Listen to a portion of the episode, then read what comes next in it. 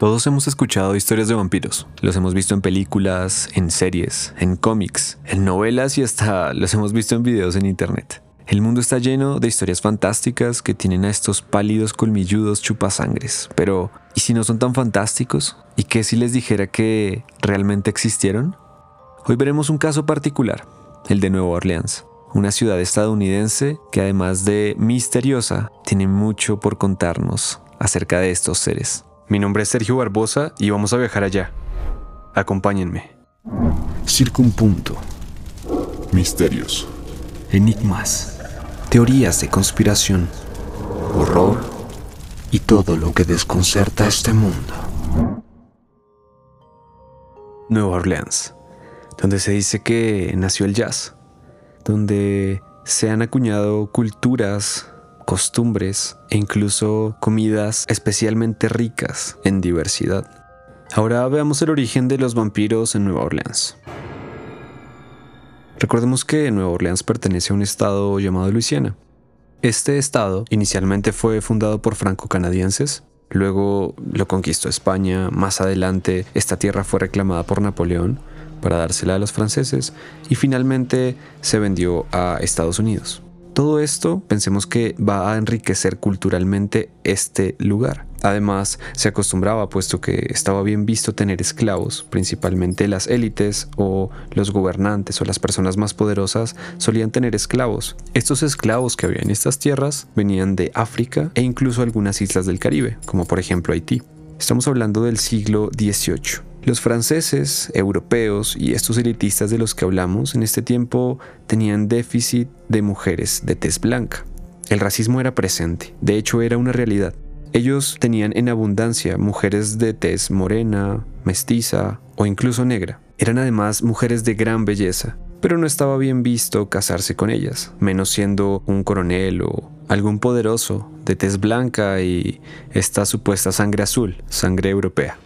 Ellos tenían incluso hijos con estas mujeres, pero no las tenían como esposas. De hecho, eran amantes y aún las esposas solían estar de acuerdo, porque sabían que era una belleza única, particular.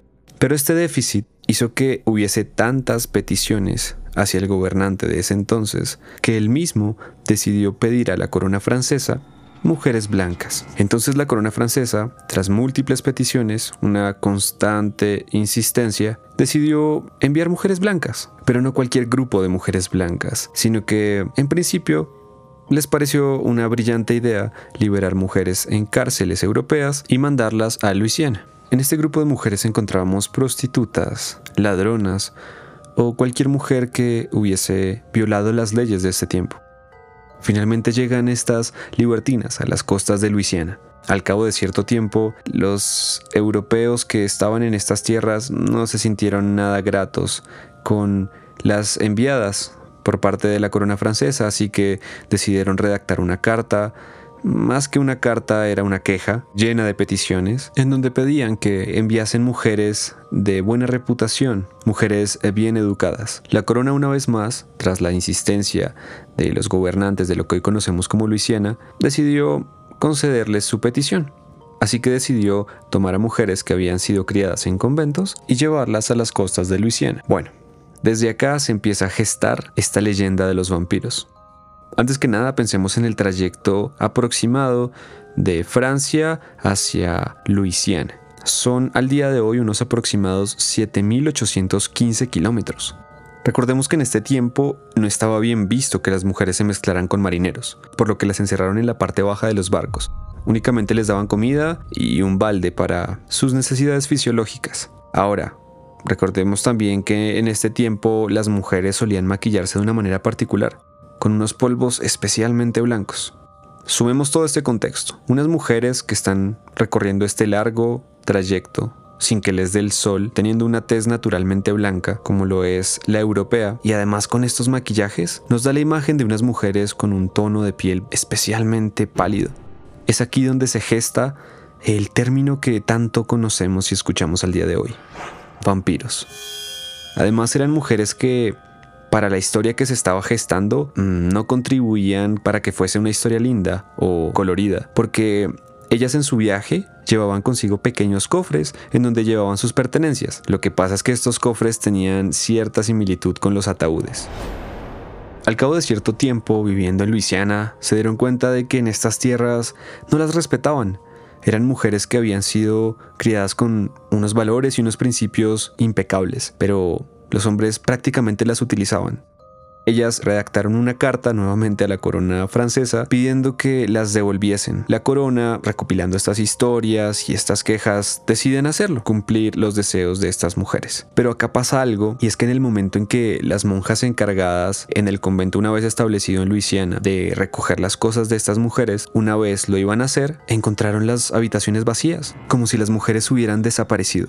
Entonces, bueno, estamos hablando del siglo XVIII, en donde por la religión y las costumbres Básicamente todo aquello que saliera del sentido común o de una explicación lógica era brujería. Así que ni cortos ni perezosos lo que decidieron fue sellar estos cuartos con tablas y con unos clavos especiales. Dice la leyenda que fueron benditos por el mismísimo Papa, cosa que sinceramente no tiene sentido, dado que no era posible enviar unos clavos desde Europa hasta Luisiana simplemente por una situación de esta índole. Pero es lo que cuenta la leyenda. Aún así, hasta acá, antes de los clavos, todo es cierto. Pero se empezaron a generar unas leyendas diciendo que eran mujeres que incluso hacían ritos satánicos, que hacían invocaciones, que eran unas brujas. Y digamos que algo que añade más misticismo a esto es que simplemente no hubo rastro de ellas, no se sabe al día de hoy qué pasó. Es así como empezamos a ver que los vampiros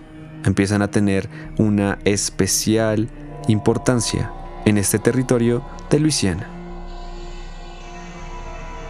Pero esto no es todo. En el siguiente capítulo veremos cómo estas historias toman aún más fuerza en siglos posteriores y siguen siendo historias sin explicación. Finalmente ustedes pueden sacar sus propias conclusiones. ¿Acaso ¿Eran mujeres que simplemente decidieron irse por su cuenta, sin dejar rastro alguno? ¿Había algún asesino acechando que no dejaba huella? ¿O realmente fueron los primeros vampiros de Luisiana?